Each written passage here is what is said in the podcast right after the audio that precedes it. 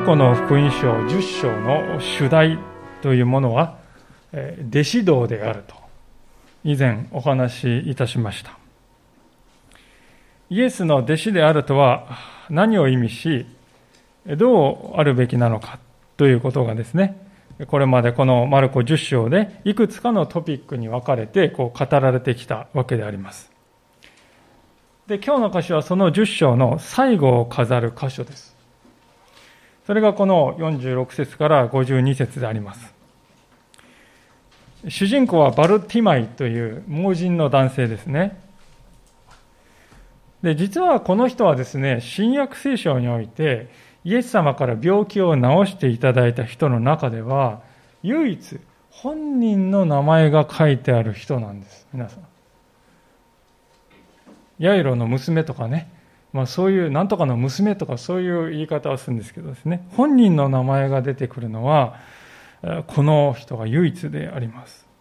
それだけユニークな人なので、名前がわざわざ残っているんでしょう。で何がじゃあユニークなのかと言いますとねある解説者の方の言葉を借りますとこの盲人の彼は皮肉にも両目の見える人よりもイエスをはっきりと見ることができた人であり、彼のような信仰、洞察力、そして弟子としての自覚を示した人は他にはいないとね、そう言うんですよ。目が見えない彼だけど、目の見える他の人よりもイエス様のことをはっきり見た。そして彼こそは弟子としての在り方を示した他にない人物であったとね言うんですでそれが10章のこの弟子道について書いてある10章のこの最後に位置しているんですよ。で11章に入るとイエス様はですねいよいよこの舞台はエルサレムに移っていよいよ十字架という色がですね濃くなっていきます。ですから聖書はですねマルコの福音書はこのバルティマイこそ他の弟子もどの弟子も示したことのなかった弟子としての本来の在り方をですね、具体的に表した人物なんだと、こう言いたいんだと思うんですね。そして、その彼にかけられたイエス様の言葉が今日のメッセージのタイトルにもなっておりますが、あなたの信仰があなたを救ったのですと。えー、この有名な言葉であります。まあ、そのようなわけで今日はご一緒にこのバルティマイの信仰の姿から教えられていきたいと思います。さて、事の発端でありますけれども、イエス様が、まあ、世界最古の町と呼ばれるエリコの町に到着したことから今日の場面は始まります。46節、47節をもう一度読みします。さて、一行はエリコに着いた。そしてイエスが弟子たちや多くの群衆と一緒にエリコを出て行かれると、ティマイのこのバルティマイという目の見えない物乞いが道端に座っていた。彼は、ナザレのイエスがおられると聞いて、ダビデのこのイエス様、私を憐れんでくださいと叫び始めた。このバルティマイという人の住処は道端であったとこう書いてあります。今から2000年前の時代というのは今のようにですね、社会福祉の制度なんてものはないわけですよね。役所なんていうのはないに等しい。福祉というのはない時代です。で、その時代に盲人というのはですね、どうやって生きるかというと、右や左の旦那様と物乞いをする以外にはないという時代です。で、実際にはですね、大半の人がその道端の彼を無視してですね、目の前を素通りしていたわけです。ですから、いくら助けてくださいと叫んでもですね、誰も見向きもしてくれないという、そういう状況に彼は慣れきって生きていたわけです。ですから、お恵みをと言ってもですね、何も反応がないっていうのが、まあ、彼の日常でしたので、もう何も感じないかったんだろうと思うんですよね。助けてくださいって言ってもですね、何も返ってこないのも当たり前だところが、この時ですね、そういう彼が、もう期待あんまりしてなかったと思うんですね、人には。その彼がまるで別人のように金切り声を上げてですね、人を呼んでいる。ありえないことが起こったと。なぜならば、その理由が、えー、彼が語っているダビデの子のイエス様というそういう言葉にありましたね。ダビデの子というですね、言い方は単にね、先祖がダビデだったというそういう話をしてるんではなくて、これはダビデの子っていうのはですね、イエス様がメシアである、つまり救い主であると認めていることをですね、意味するわけです。なぜかと言いますと、旧約聖書の予言の中で、メシアはダビデの子孫として生まれてきますよとはっきり書いてあるわけです。イスラエル人はですね、旧約聖書に親しんでおりますから、そのことをみんな知ってるんですね、当たり前のように。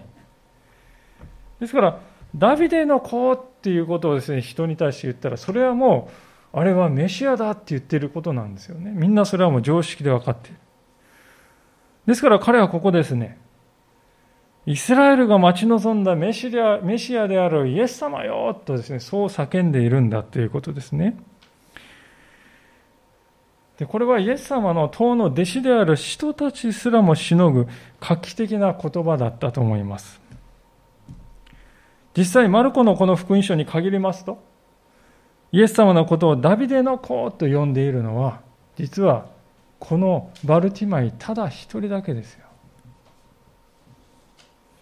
バルティマイは目が見えませんでしたけれども、心の目は誰よりも開かれていて、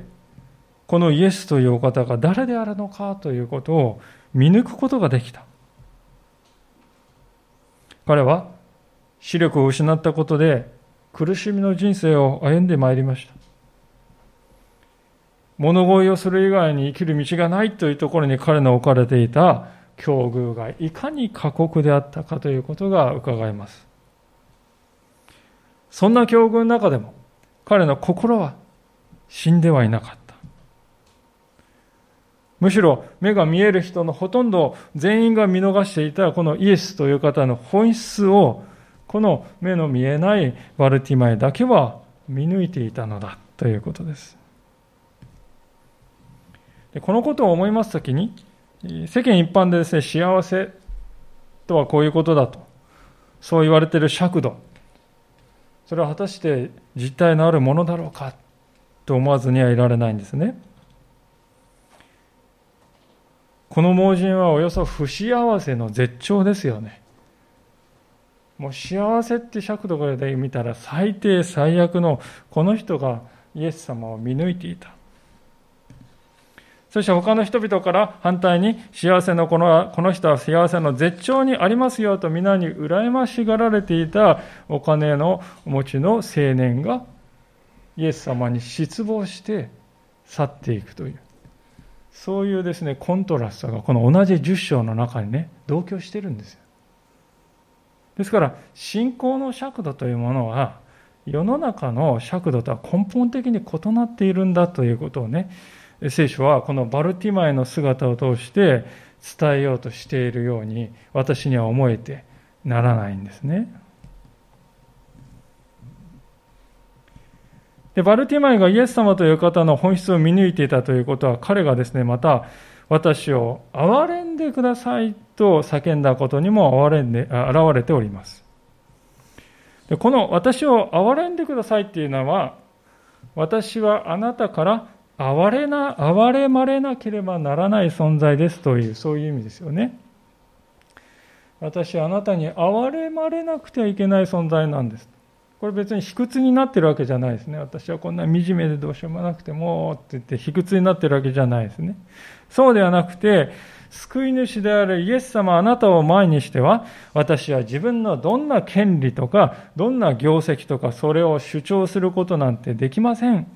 私にできるただ一つのことと言ったら、ただあなたの主の憐れみにすがることだけです。私はそこにかけるしかないんです。それ以外には私には何の望みもないんです。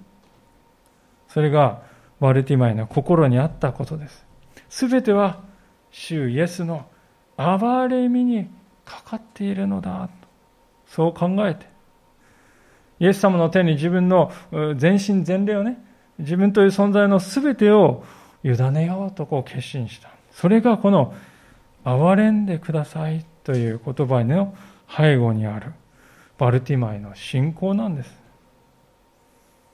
で、そんな彼の姿をある解説者は次のように評価、評しているわけですけれども、ちょっとご紹介しますが、こういう言葉でした。天の御国は、善意のもののためにではなく、必死なもののためにあると言われている。バルティマイは必死であり、その必死さが信仰への扉となるのだ。天の御国は善意のもののためにではなく、必死なもののためにあると言われている。ワルティマイは必死であり、その必死さが信仰への扉となるのだ。とこう言うんですよね。本当にこの真理だと思うんです。いい人が入るのが天国だと思われてしかしそうではなく、必死なもののために天の御国はあるのだっていうんですね。いい人が自動的に入るのが天の御国なのではない。追い求めて、必要に求めていくもののためにあるんだって言うんですね。ある意味ではね、そのことは彼は分かって理解していた。だから彼は必要にですね、イエス様、イエス様って言って求めてですね、叫ぶんですよね。粘り強く、跳ね返されても諦めずに、しつこくしつこく求めていくんです。自分にできることなんてそれ以外ないよな、分かっているからです。ですから、愚直なまでにですね、主よ、憐れんでください。英語だと、have mercy on me というですね、あの、有名な言葉を。繰り返し、繰り返し語る。寄りすがるわけであります。さて、そんな目の見えないバルティマイが一人イエス様を見抜いていたのに対し、目の見える周りの人々はどうしたか。それはこの彼をですね、イエス様から遠ざけよう、遠ざけようとしたのだっていうんですよね。48節をご覧いただければと思います。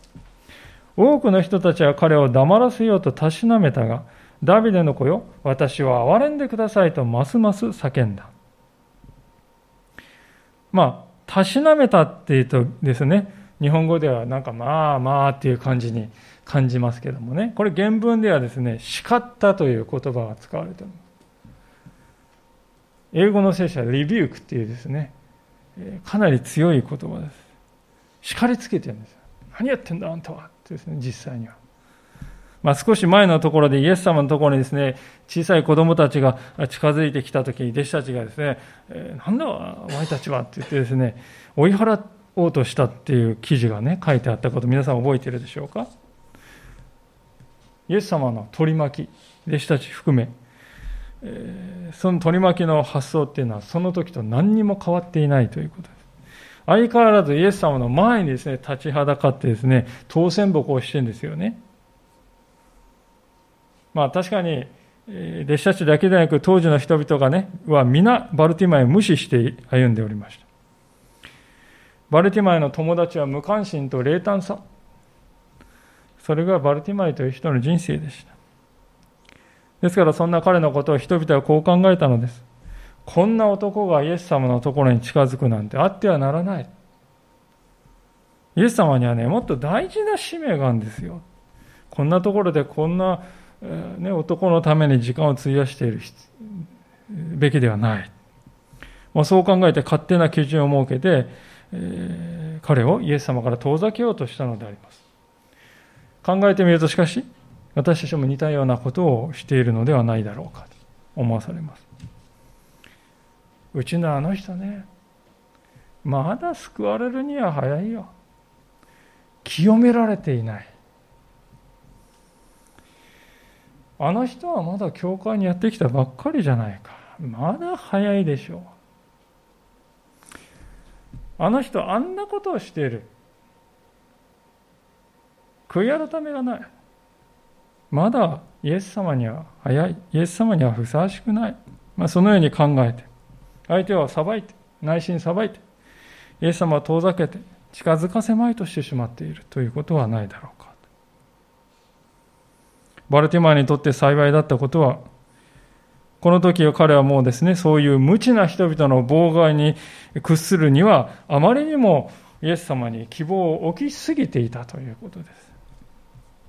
それで彼はむしろ妨げれれば妨げられるほど燃える。非難されば非難されるほどですね、ますます必死になって叫び声を上げる。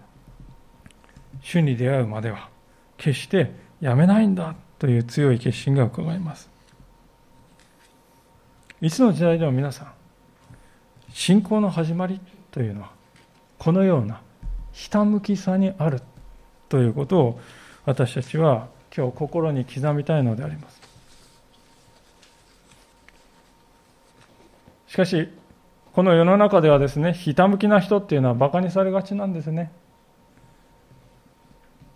イエス様って言ってひたむきに生きてる人に対して世の人はですねまああんまり凝るなよとかですね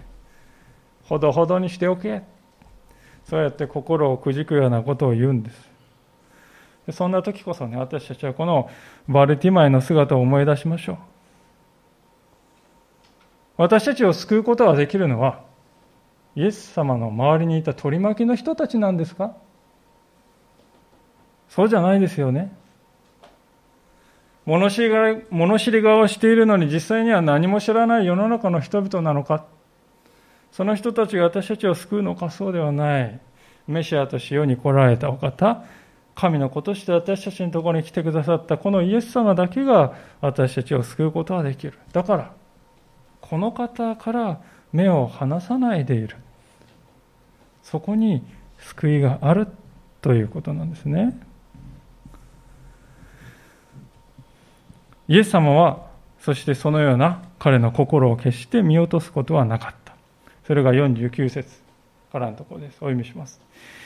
イエスは立ち止まってあの人を呼んできなさいと言われた。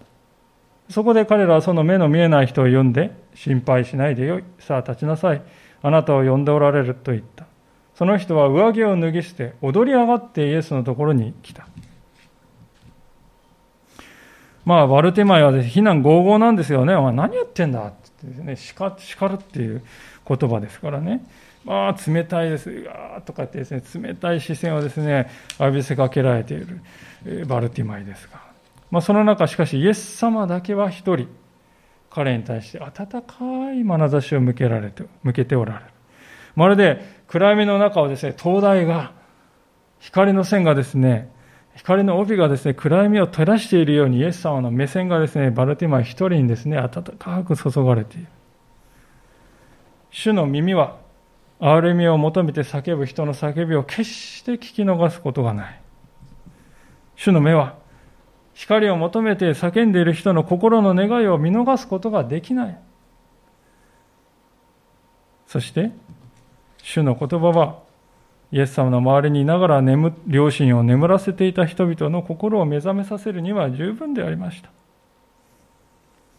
実際彼らはですね、その後、死に滅裂な反応をしておりますけれどもね、心配しないでよいなんてですね、ワルティマイに言ってますよね。いやいや、あなたたちが散々バルテマイを叱りつけてね、叱りつけていた張本人じゃあります。その張本人が心配しないでよい。それはないでしょうとこう思うわけですね。そもそもバルティマイ最初から心配なんて何もしてないわけですよ。むしろ心配してるのは周りの人たち、ああ、もう厄介なことやっちゃって、心配してるのはバルティマイではなく、周りの人たちの方です。これね、聖書のユーモアですよ。心配しないでよいって言ってる人が一番心配してるんです。実際、イエス様からですね、えー、来なさいって言われたバルティマはどういう反応しているかと、上着をこう脱ぎ捨ててね、踊り上がってこう、イエス様のところにやってきたっていう、ね、私はこれは実に美しい光景だと思うのです。子供のように、やんちゃなですね、子羊が跳ね回っているように、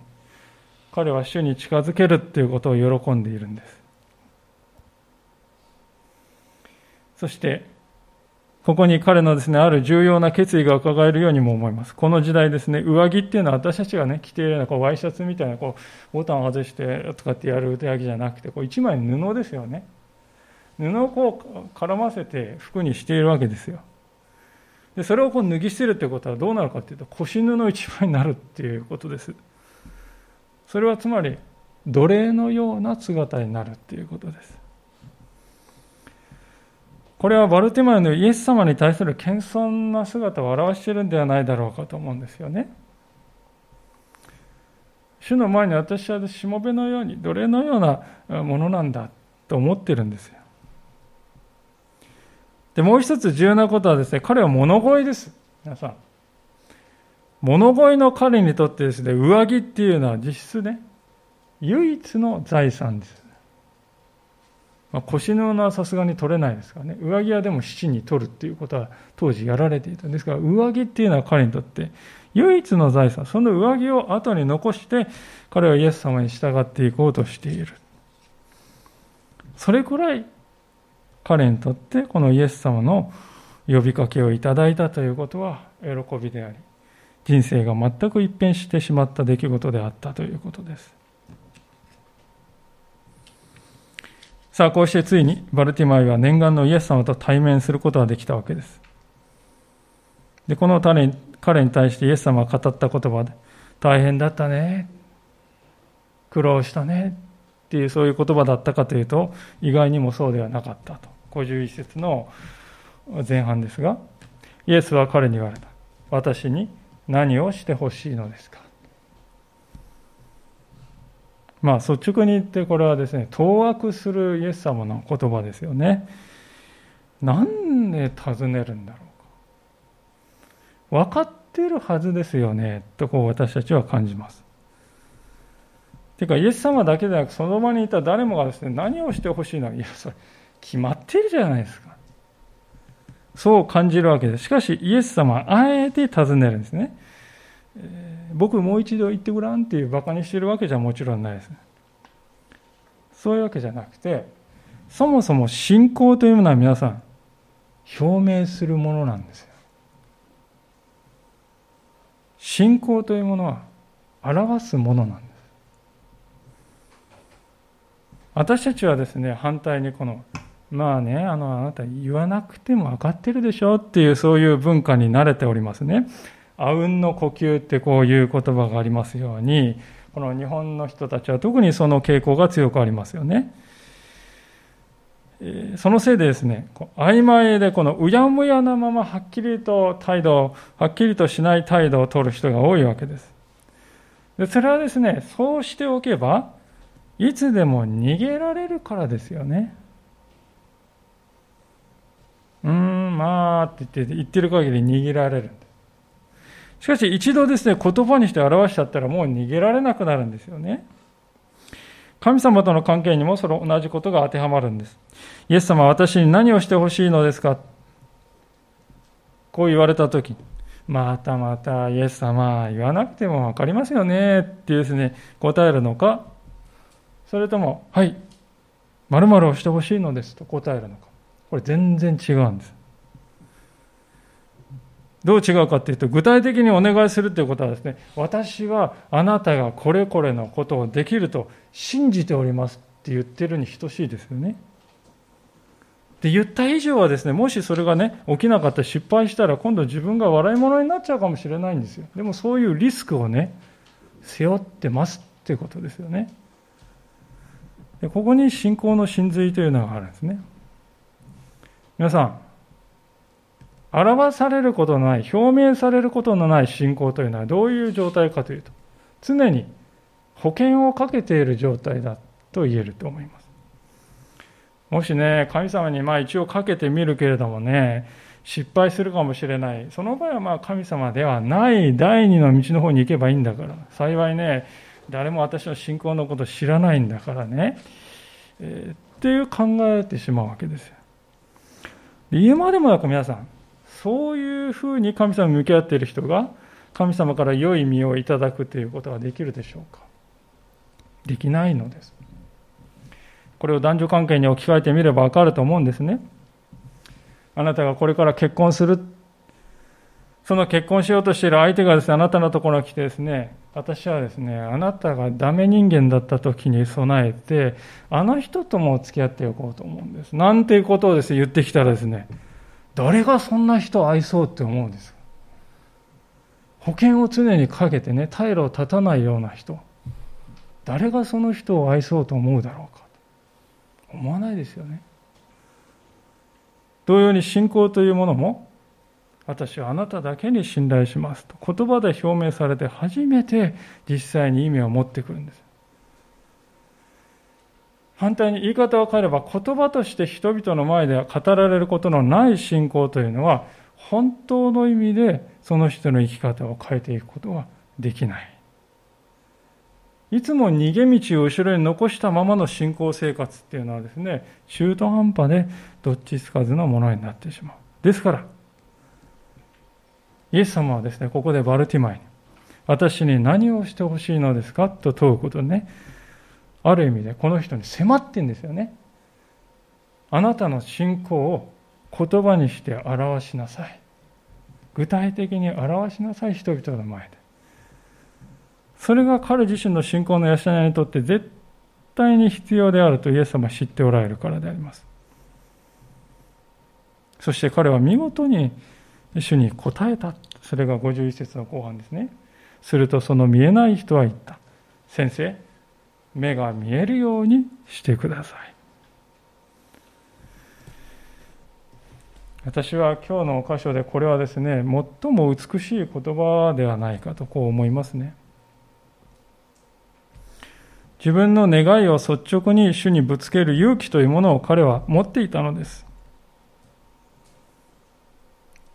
だからこそ私たちが今日考えたいことがあります。それは何かというと、あなたは私に何をしてほしいのかというこの問いはね、私たちに対する問いかけでもあるということです。皆さんは今目の前にイエス様がいたとしてね、バルティマイに語られたのと同じ言葉、つまり、あなたは私に何をしてほしいのかとこう語りかけられたらね、明確に答えられますか？うーん、ちょっと待ってください、ね。あれかな、これかな、なんだろうな、何してほしいのかなっていうのがね、そういうふうになってしまうことはないでしょうかね。だからこそ考えていただきたいんです。明確でない願いが、果たして神を動かすことがあり得るだろうか曖昧な願いが神様を動かすということがあるだろうかないと思うんですね。バルティマイは主に願うことが明確でありました。私はこのことをイエス様に願うんだ。これ以外にはありえない。揺るぎない確信が彼の中にありました。彼は神に願うべきことが何であるか分かっていたのです。これは私たちに対するチャレンジでもあります。私はクリスチャンとして生きてきて、どうも私の祈りに力がないと。そう感じることが皆さんにもあるかもしれません。その原因はもしかすると、何を神様に求めたらよいのかわからないからかもしれません。自分の心の中にある本当の渇き、心の奥底にあるあの寂しさ、満たされない心のあの痛みに私たちは気づいているのでしょうか？それこそが私たちは言葉にしてイエス様に対して伝えるべき言葉なのではないでしょうか？主よ、夫を救ってください。主よ、妻があなたを信じることです。主よ、我が子を勝ち勝ち取ってくださることです。主よ、私のあの長年の病が癒されることです。主に対して、そのように即答できるような願いを心に持っているということ。それは、信仰者としてこの上もなく幸いなことではないでしょうか。なぜなら、主に対する明確な願いがあるということは、主に対し信頼しているということの表れだからです。もう神様には何の期待もしてないよ。そう思っている人はイエス様から私に何をしてほしいのかって尋ねられても、うん、まあ別にとかね。特にって答えてしまうんじゃないでしょうかね。実はそういう諦めにとらわれている信仰者が思いのほか多いように思うのです。ヨハネの福音書の5章に開きますと、あのベテスダの池というですね池のほとりで、なんと38年間もですね、えー、伏せったまま体の不自由な男の人がおりました。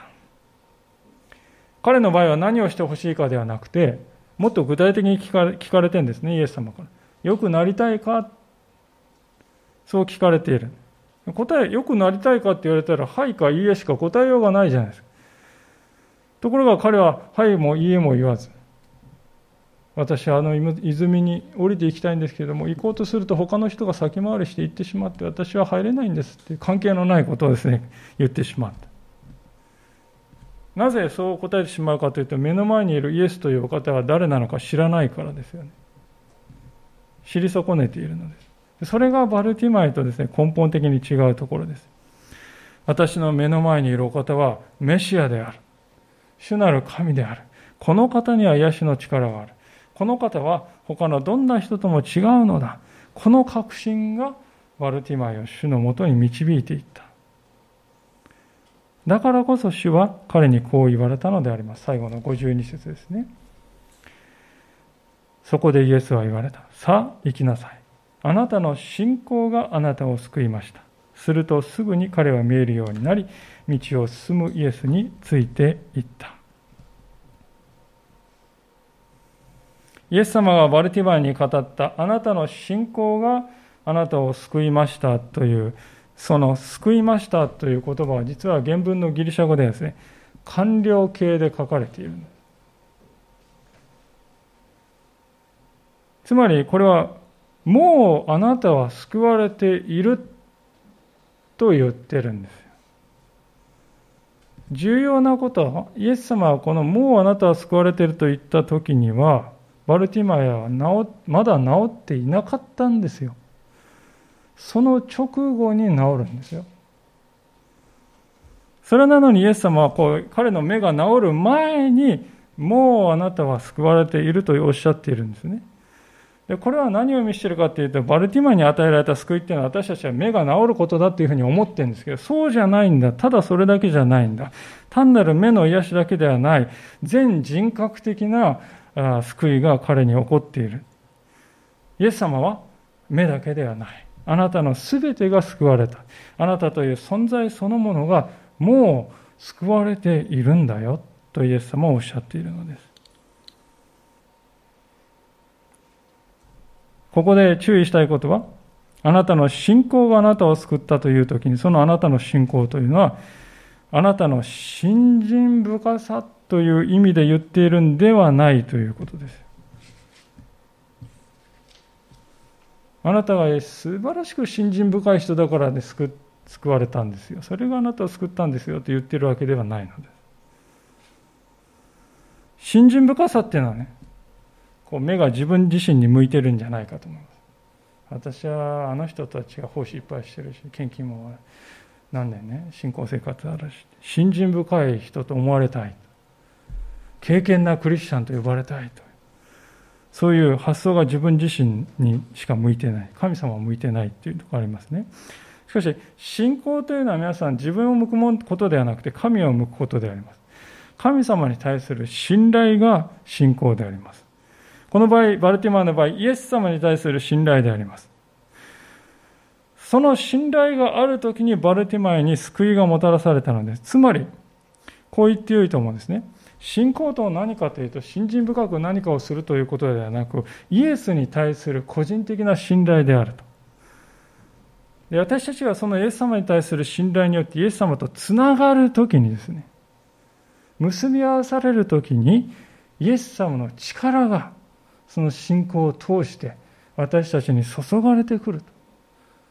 私たちが電化製品を使うとき、コンセントをですね、コンセント、壁にぐさっと刺すときに、私たちに力が、あの、製品に力が来るの同じように、ね、私たち信仰によってイエス様とつながわされたときに、私たちはイエス様の力を受けるということです。それが、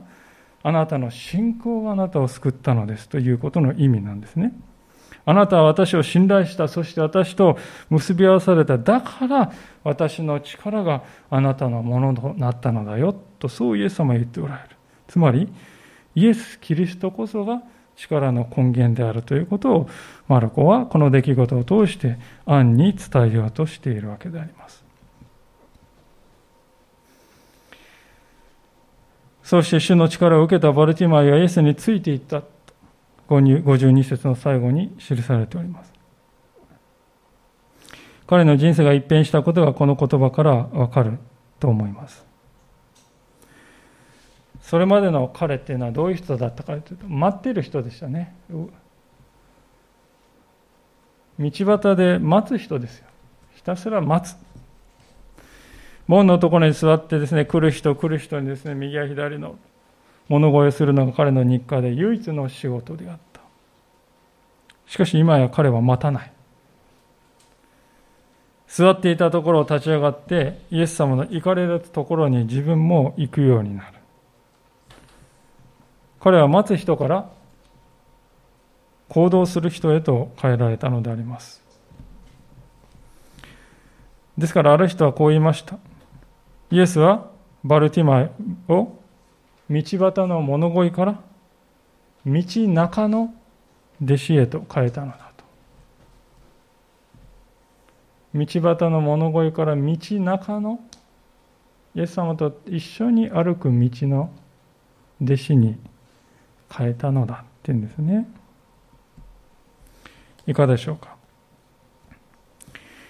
イエス様は今日あなたをも招いておられるわけです。私のところに来なさい。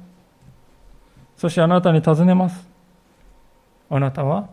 私に何をしてほしいのか。はい、主よ。これこれです。あなたの心の心は明確に定まっているでしょうかいや、そうではないな。そうであるならば、今日新しい思いで私は主に何を期待して生きていこうか。そう考えてみていただきたいのです。曖昧な態度を取ることはもうやめて、言葉にして信仰を表していこうではありませんか。一方、私は主にこれをあくまで求め続ける、定まっているのならば、主が差し出してくださって手を握ってですね、主の手を、主の後をついて、今日から歩き出していこうではありませんか。ご一緒にお祈りをしたいと思います。